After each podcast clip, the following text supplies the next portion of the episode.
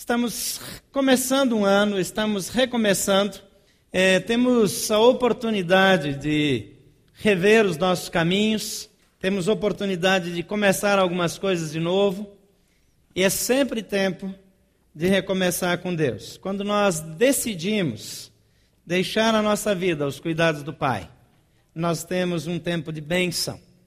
Meu desejo é que esse ano seja um ano que marque a sua vida, que a sua história seja marcada pelo poder, pela presença de Deus, que nesse ano você experimente vitórias que antes não aconteceram.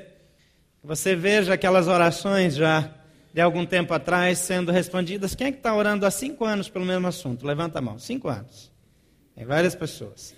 Tem alguém com dez anos já, não? Tem. Eu não vou, não vou aumentar, né? Mas aquele que continua diante de Deus, a Bíblia diz que ele vai receber a vitória. Deus tem planos de amor para a minha vida, para a sua vida. Eu desejo que esse ano não seja um ano de religiosidade na sua vida. Porque às vezes nós nos atemos a ritos, a princípios, a ordenanças, a mandamentos. Mas que seja um ano rico no relacionamento com Deus. Que seja um ano rico no relacionamento com o próximo. Que esse ano o seu casamento receba mais atenção. Que esse ano seus filhos recebam mais atenção. Que esse ano aquilo que você já fazia muito bem seja feito ainda com mais excelência. Que aquilo que você não sabia fazer, você cresça e aprenda também. Mas que seja um tempo, sobretudo, de depender de Deus. Qual é o futuro que você deseja? O que é aquilo que você tem colocado diante de Deus? O que é que você faria nesse momento se você decidiria fazer a partir de agora se você tivesse certeza que não poderia falhar? Você percebeu que com o passar dos anos, alguns de nós param de arriscar? No começo a gente arrisca mais, mas aí tem alguns prejuízos, tem alguns problemas, tem algumas dificuldades. E algumas pessoas param de arriscar. Então elas começam a andar com segurança, parece que estão ficando ajuizadas. Mas muitas vezes nós paramos de crer, nós paramos de olhar a vida com otimismo, nós paramos de esperar milagres da parte de Deus. Deus tem algo novo para fazer na sua vida nesse ano, mas Ele quer começar hoje mesmo, hoje à noite. Deus quer falar com você.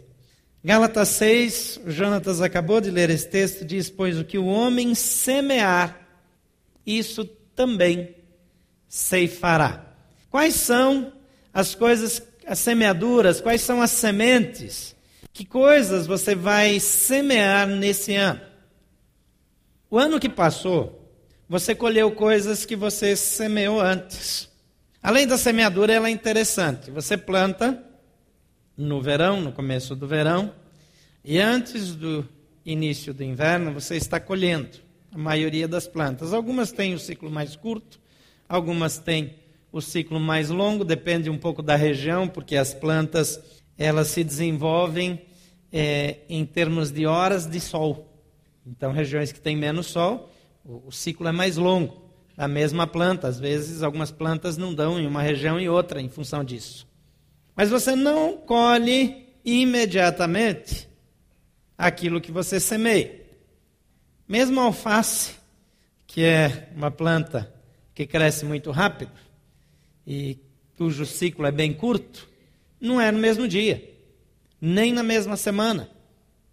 Precisa algumas semanas. Tudo que você faz leva um tempo para que você colha, mas você vai colher. Se você faz uma dívida hoje, você compra a prestação, se você joga no ano passado, quem fez compra? Não levanta a mão, não. Quem fez compra no ano passado para pagar só no ano que vem? Já chegou, não chegou o ano que vem? A conta vai chegar também daqui a pouco. Jogar para frente, vence.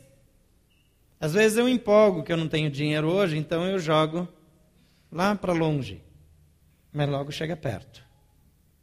Tudo que o homem semear, ceifará. Eu quero incentivá-lo a semear bem. Mateus capítulo 7, versículo 24 a 27, tem uma história que Jesus conta. Ele diz: Quem ouve estas minhas palavras e as pratica é como um homem prudente que construiu a sua casa sobre a rocha. Caiu a chuva, transbordaram os rios, sopraram os ventos e deram contra aquela casa. E ela não caiu, porque tinha seus alicerces na rocha. Mas quem ouve estas minhas palavras e não as pratica é como um homem insensato que construiu a sua casa sobre areia. Caiu a chuva, transbordaram os rios, sopraram os ventos e deram contra aquela casa e ela caiu. E foi grande a sua queda. A semeadura aqui do homem, dos dois homens que Jesus descreve, é a construção da casa, a edificação da casa. Aquele que considera o que Jesus fala e coloca em prática, Jesus compara com um homem que faz um bom fundamento para erguer a sua casa, numa região é, de bastante oscilação climática, numa região de chuvas fortes, de vendavais, de enchentes. Ele diz que aquele homem que não coloca em prática é como aquele que constrói na areia, não põe um alicerce sólido. Quando vem a tempestade, a casa cai. Essa é a colheita. O outro ouviu, é comparado com aquele que constrói na rocha. O vento vem, a chuva vem, a inundação vem também, mas a casa fica em pé. Como você vai semear nesse ano? Jesus traça aqui o perfil do tolo e do sábio, do prudente e do insensato, do sábio e do estúpido, do perspicaz e do modorrento, do sagaz e do pacóvio, do habilidoso e do boçal, do, do ajuizado e do desajuizado. Quando nós estamos lidando com a nossa única vida, quando nós estamos lidando com pessoas que nós amamos, que também só têm uma única vida aqui nesse mundo, como é que nós devemos agir? Nesse exemplo, Jesus nos ensina a ser prudentes. Ensina princípios que garantirão um futuro desejável e não apenas aceitável. Há uma diferença muito grande quando nós temos uma vida aceitável e quando nós escolhemos o desejável. Ele ensina que muitas coisas elas podem ser definidas antecipadamente. Se eu gasto desajuizadamente, eu vou ter problemas financeiros. Se eu começo um relacionamento de qualquer jeito, eu vou ter problemas no casamento. De vez em quando eu ouço alguém fazendo é, declarações não elogiosas ao cônjuge. Esse homem é um troglodita, é um boçal, é um energúmeno, é, é um apedeuta, é, é, é, é uma, é, é bronco demais, é um ogro. Eu costumo virar, e mesmo assim você casou com ele? Quer dizer, fez uma escolha muito mal feita. E contrário, né? Também. Quando nós agimos só pela emoção, nós esquecemos que as situações, as circunstâncias, que elas são previsíveis. Quando nós olhamos para esse texto de Jesus, nós vemos algumas das características é, desses homens é, citados por Jesus. É, e podemos aprender a como evitar problemas futuros. E eu gostaria de, nesse primeiro domingo do ano, fazer algumas observações, algumas ponderações com base nesse ensinamento de Jesus. Em primeiro lugar, eu gostaria de descrever aqui as características do insensato. Em primeiro lugar, esse homem, ele vive com pressa. Os tolos, eles estão sempre com pressa. Eles querem fazer tudo de uma vez é, eles não têm tempo para esperar. Você é alguém que não gosta de esperar? A Bíblia nos adverte contra isso. Ela ensina que o homem sábio, reto para com Deus, ele é paciente. Ele sabe esperar a hora certa. Isso vale para tudo que a gente faz na vida. Para investimentos, isso vale para o namoro, para o casamento, isso vale é, para esperar a hora de sair de casa e tocar a vida sozinho. Isso vale para decidir o nosso futuro. É interessante que agora os meninos eles precisam decidir cada vez mais cedo a profissão que eles vão ter. Quando alguém escolhe a faculdade que vai fazer, talvez Brasília fuja um pouco dessa característica, porque uma boa parte da população opta por concursos públicos e às vezes faz uma faculdade só para se habilitar e depois vai trabalhar num negócio que não tem nada a ver com o que estudou. Mas a rigor, no Brasil e no mundo, a faculdade que eu vou fazer tem a ver com aquilo que eu vou trabalhar o resto da minha vida. Agora a pessoa precisa escolher isso com 15 anos, com 16 anos, porque com 17 anos o menino está fazendo vestibular. Está selando o futuro dele. Então, cedo.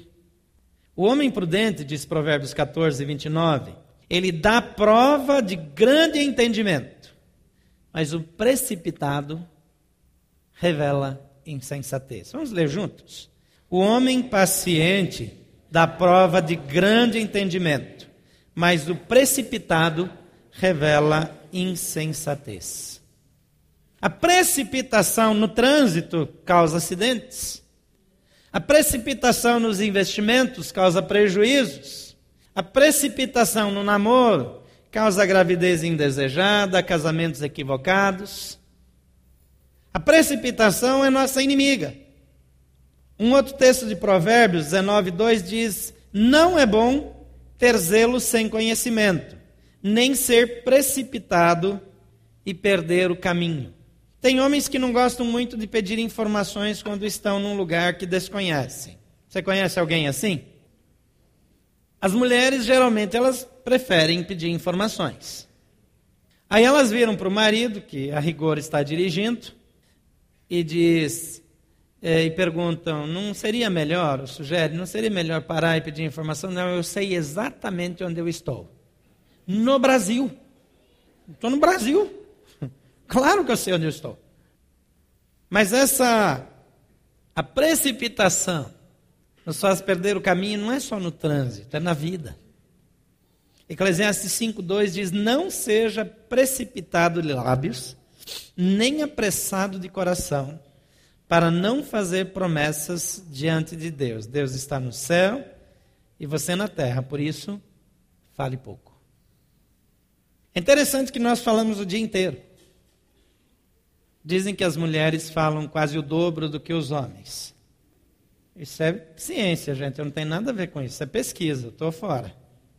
Há quem diga até que tem sérias dúvidas que as mulheres vão para o céu. Porque lá em Apocalipse diz que quando se abriu o sétimo selo, fez-se meia hora de silêncio no céu. Diz que é impossível. Tem homem que fala muito mais do que mulher, né? Na média, as mulheres falam um pouco mais. 50%, 100% a mais, uma coisinha à toa. O homem sábio, temente a Deus, ele nunca se rende à agitação, diz Martin Lloyd Jones, à excitação e à pressa. Ele conhece Deus e seus decretos. O propósito e o plano de Deus são eternos e imutáveis, mas o insensato é impaciente. Ele nunca tem tempo está sempre interessado em atalhos e resultados imediatos. Ele afirma: preciso ter uma casa logo e não há tempo para alicerces. A precipitação ou a pressa excessiva, ela é inimiga da perfeição. A excelência, ela glorifica a Deus. Mas a precipitação, ela se opõe à excelência. A pressa excessiva nos impede de fazer melhor. Então considere isso nesse novo ano. Segunda coisa, o precipitado ou insensato, o tolo, ele não se preocupa em receber instruções, ele já sabe tudo. Ele tem todas as respostas. Ele não precisa ouvir os outros. O tolo não dá atenção às normas que regem a construção de casas, de edifícios, ou da edificação de vidas. Quem deseja construir uma casa deve dar-se conta de que devem ser observados certos princípios de construção. Tem algumas regras, algumas normas da ABNT, por exemplo. A chave que liga a luz, ela fica sempre do mesmo lado da porta, em tese, e numa distância padrão. Então, em qualquer lugar que você entrar no escuro, você leva a mão, você acha aquela chave de luz ali. Mas tem gente que não leva isso em consideração. Então, quando ele mesmo chega em casa, ele não sabe onde é que está. Está no outro lado da casa. Então ele vai, tropeça nas coisas. É, é, é, tem, tem coisas simples que dificultam a vida. Não, eu gosto de construir. Aqui em Brasília se constrói muito, né? Tem gente que troca de casa de cinco, em cinco anos para construir uma nova. Que gosta.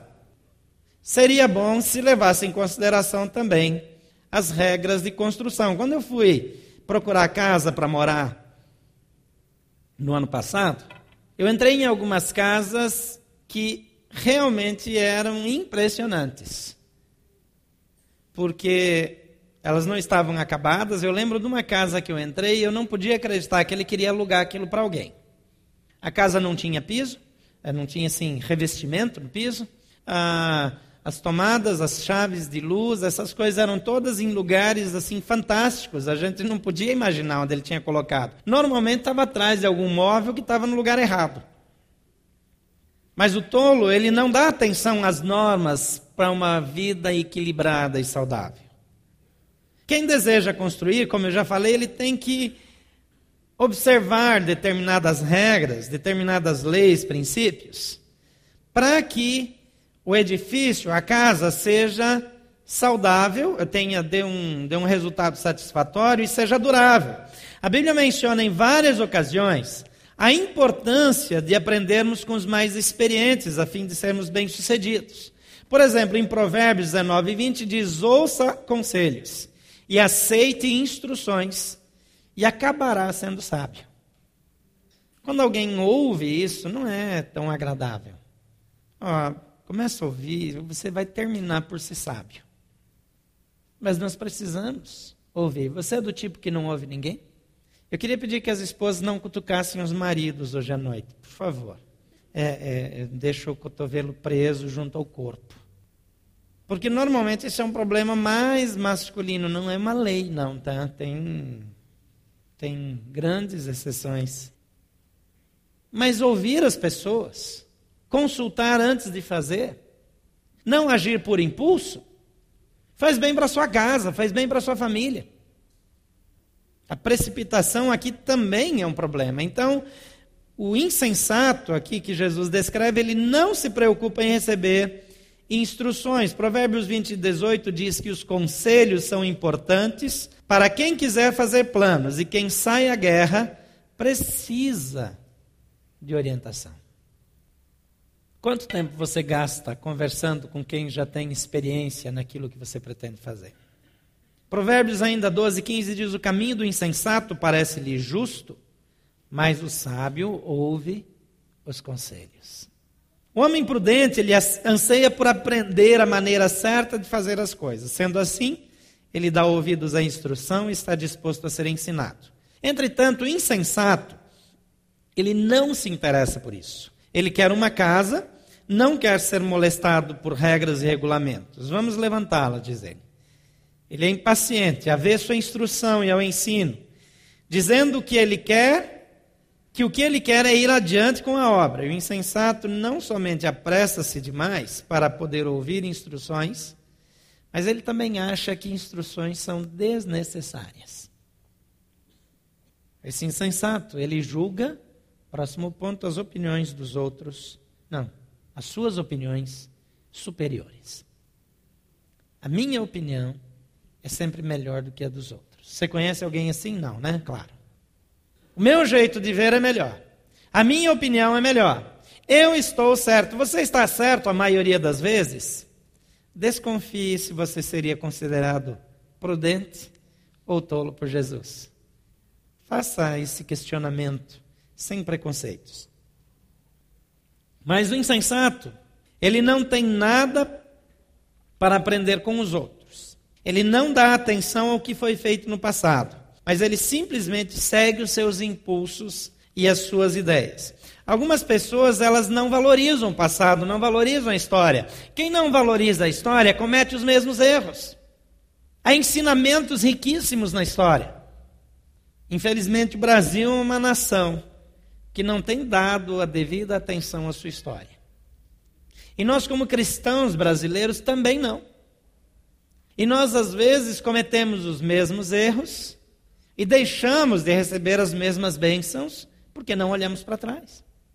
Não podemos viver olhando para trás, mas precisamos considerar o passado. Provérbios 15, 31 a 33 diz: Quem ouve a repreensão construtiva terá lugar permanente entre os sábios. O temor do Senhor ensina a sabedoria, e a humildade antecede a honra. Você já pensou nesse versículo? Você já parou para pensar nele? Vamos ler ele juntos? Quem ouve a repreensão construtiva terá lugar permanente entre os sábios. O temor do Senhor ensina a sabedoria, e a humildade antecede a honra. Isso aqui é muito forte. É precioso demais para ser desprezado quando nós estamos entrando num novo ciclo importante da nossa vida. Provérbios 11, 2 diz: Quando vem o orgulho, chega a desgraça, mas a sabedoria está com os humildes. E 16, 18 diz: O orgulho vem antes da destruição, e o espírito altivo antes da queda. É possível saber com antecedência quem vai cair, quem vai se dar mal na vida. É só observar. Se existe arrogância, a queda está próxima. A quarta característica do insensato é que ele nunca pensa nas coisas de um modo completo. Hoje nós diríamos que ele não tem visão sistêmica. A visão dele é, é local, é focada num ponto apenas. Ele não consegue ampliar a visão. Se ele está num ministério dentro da igreja, por exemplo, ele só consegue pensar no seu ministério, não na igreja. Não, isso é bom para mim. Se ele está dentro da casa, na família, ele pensa na sua necessidade individual. Ele não consegue ver o todo. Na sua empresa, ele pensa nas suas facilidades ou dificuldades, mas não tem a visão do todo. Nós precisamos ampliar as nossas percepções. O insensato nunca para a fim de focalizar e considerar possibilidades e eventualidades. Se lidera um grupo ou ministério, ele pensa na sua área. Ele quer resolver da melhor forma dentro do seu quintal. Mas ele não consegue olhar para o todo. Lucas 14, 8 a 32 diz: Qual de vocês, se quiser construir uma torre, primeiro não se assenta e calcula o preço, para ver se tem dinheiro suficiente para completá-la? Pois se lançar o alicerce e não for capaz de terminá-la, todos os que virem rirão dele, dizendo: Este homem começou a construir e não foi capaz de terminar. Ou qual é o rei que, pretendendo sair à guerra contra outro rei, primeiro não se assenta e pensa se com 10 mil homens será capaz de enfrentar aquele que vem contra ele com 20 mil? Se não for capaz, enviará uma delegação, enquanto o outro ainda está longe, e pedirá um acordo de paz. Pensar no todo, ter uma visão mais ampla, mais abrangente, considerar o conjunto total, global, é característica de quem tem sabedoria. Então vamos dar uma olhada nas características do homem prudente. Mateus 7,24 diz, portanto, quem ouve estas minhas palavras e as pratica, é como um homem prudente que construiu a sua casa sobre a rocha. A primeira característica desse homem prudente é que ele tem apenas um grande desejo, que é construir duravelmente. Ele deseja que a construção dure. Ele não quer fazer um acampamento só para passar um fim de semana. Ele não quer uma proteção sobre ele apenas para enfrentar uma chuva. Mas ele quer que a construção ela seja durável. João 6, 27 aconselha: não trabalhem pela comida que se estraga, mas pela comida que permanece para a vida eterna, a qual o Filho do Homem lhes dará. Deus, o Pai, nele colocou o seu selo de aprovação.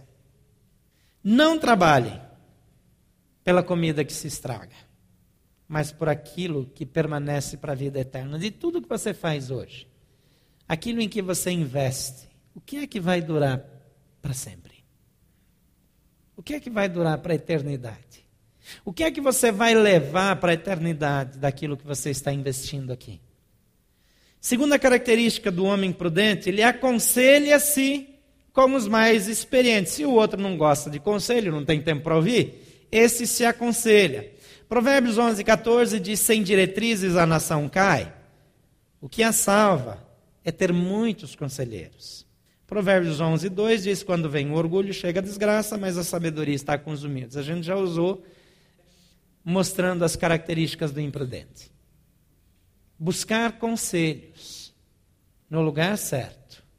Porque às vezes nós fazemos como Salomão fez. Salomão assume o reino, o filho de Salomão, perdão, assume o reino no lugar do pai, e ele ele tem conselho, conselheiros que eram conselheiros do pai, e tem os conselheiros que eram amigos dele. E ele pergunta para uns, ele diz: não, não toma essa atitude, não aumenta os impostos, não, não faz as coisas desse jeito, ganha o coração do povo primeiro e depois você vai ter o amor e o respeito dele, eles vão te sustentar. Mas ele vai falar com os meninos. Ele diz: mostra para eles quem manda. Às vezes a gente fica procurando vários conselheiros para achar aquele que fala o que eu quero saber, o que eu quero ouvir melhor. Aquele que diz aquilo que já está no meu coração. Essa não é a postura. Os judeus, eles aprendiam a procurar os anciãos, os mais velhos, aqueles que já viveram muitas coisas, aqueles que têm experiência. Vocês têm me visto desde que cheguei aqui é, fazer todo o possível para manter pastor Mateus perto. Porque a experiência dele, eu só vou ter quando eu estiver no lugar dele. A sabedoria que ele tem na caminhada, eu só vou ter quando chegar na idade dele. Então eu não posso desperdiçar a oportunidade de aprender com quem tem sabedoria. Quando nós esquecemos isso, os filhos que não querem ouvir o conselho dos pais estão errados. Porque algumas coisas nós só aprendemos com os anos. Talvez você tenha sido é, é, negligente, tenha valorizado pouco a opinião dos seus pais. Talvez você faz pouco caso deles. Talvez você ache que eles são quadrados demais. Isso não é só para os filhos dos pais que estão aqui, mas também para os filhos que têm filhos aqui e os pais já são bem mais velhos e talvez nem morem aqui. Mas a experiência que eles têm deve ser valorizada.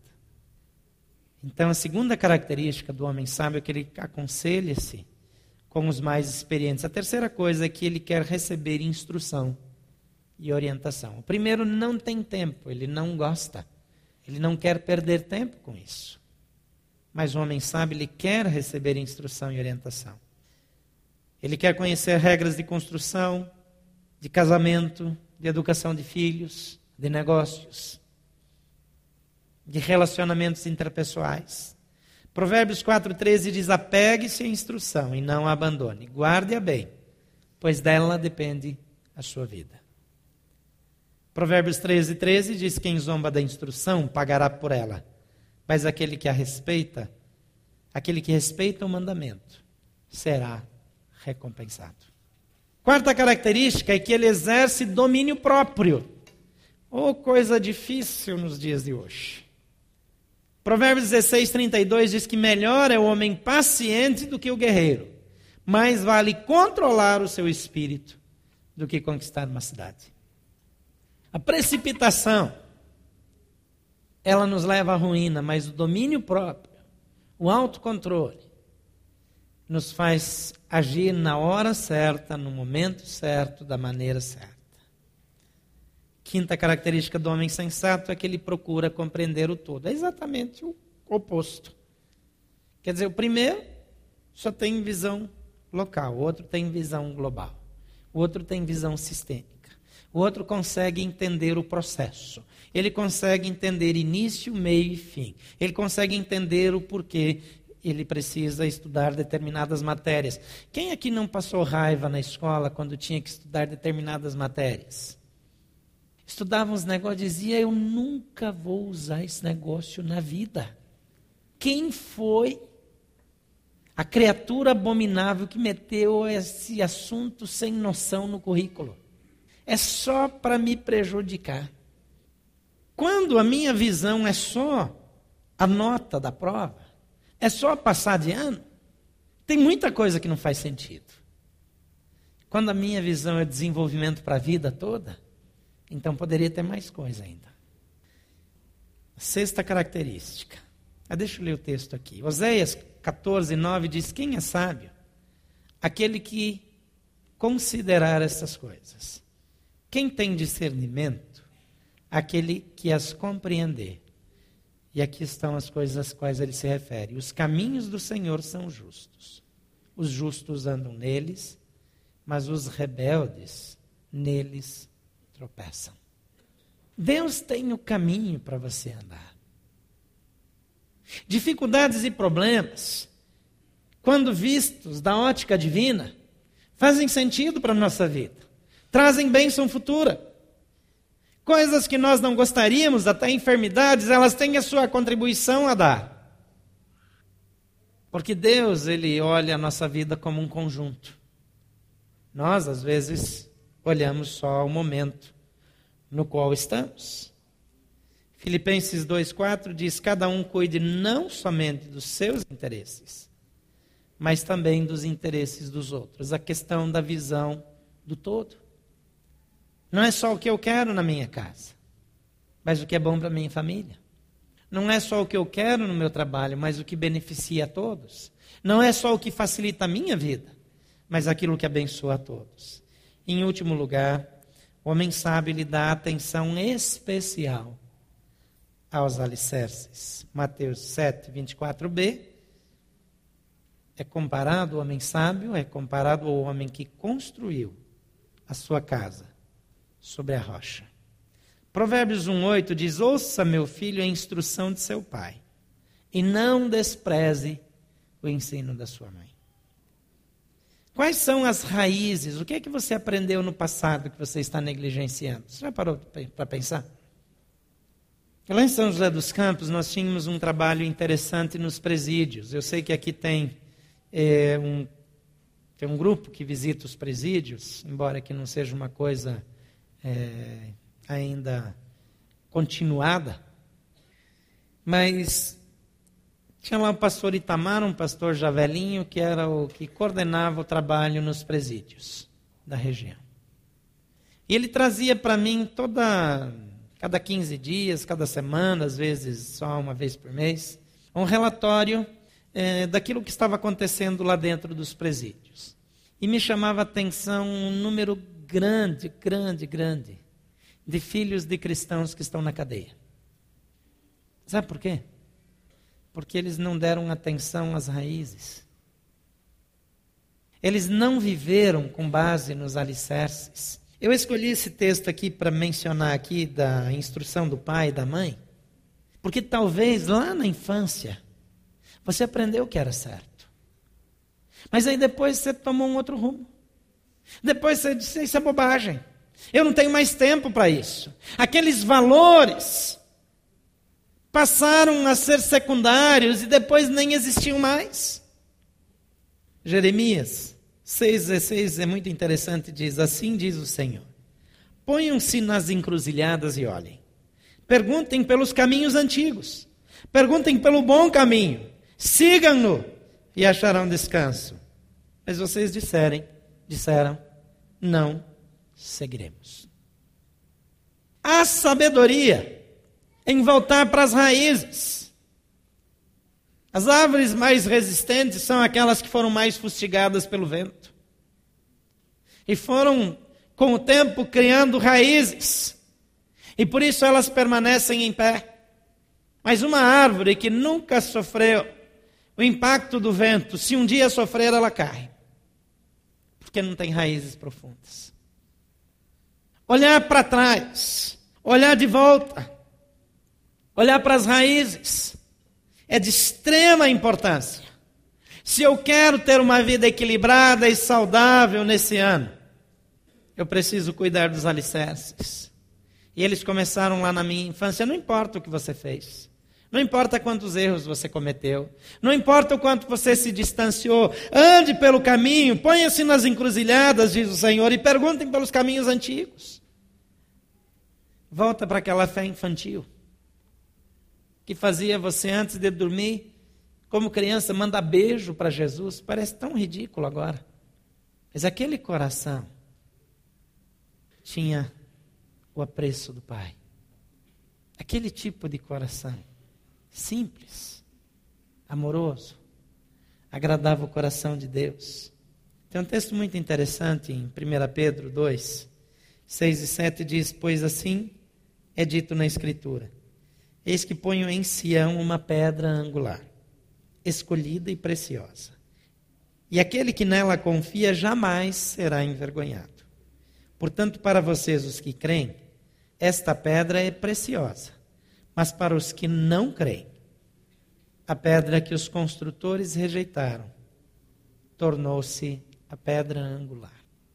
A pedra angular, nas construções antigas, elas eram feitas de pedra e não tinha cimento.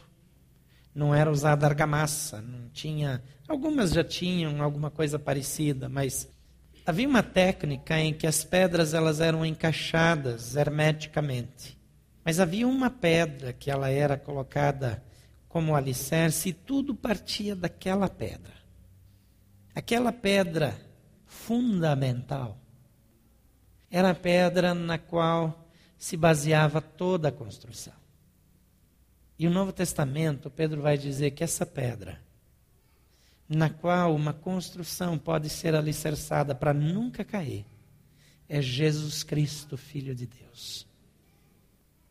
Você pode construir em cima da sua experiência. Você pode construir em cima da sua educação. Você pode construir em cima dos seus recursos financeiros. Mas essa casa vai cair. A não ser que ela seja edificada sobre Jesus Cristo. Jesus Cristo é a fonte da perfeita vida. É dele que vem a seiva que nos alimenta. É ele que nos dá esperança. É ele que nos dá paz. É ele que controla a nossa vida. Como você quer viver esse ano? Por favor, feche seus olhos. 2011 pode ser apenas mais um ano na sua agenda.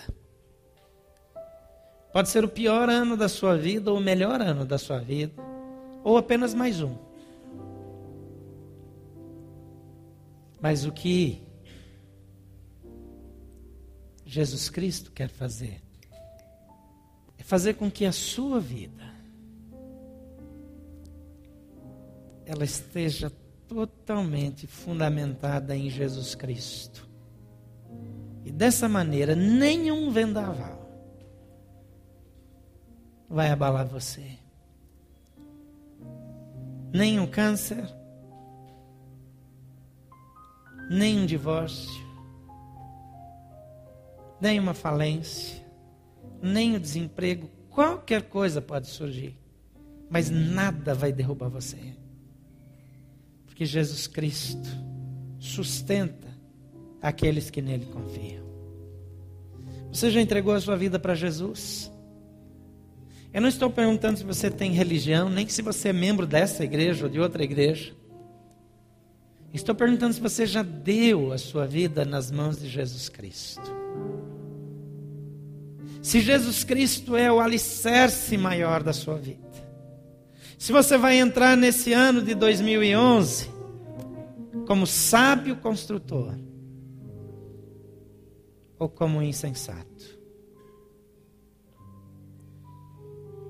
Jesus diz: Venham a mim.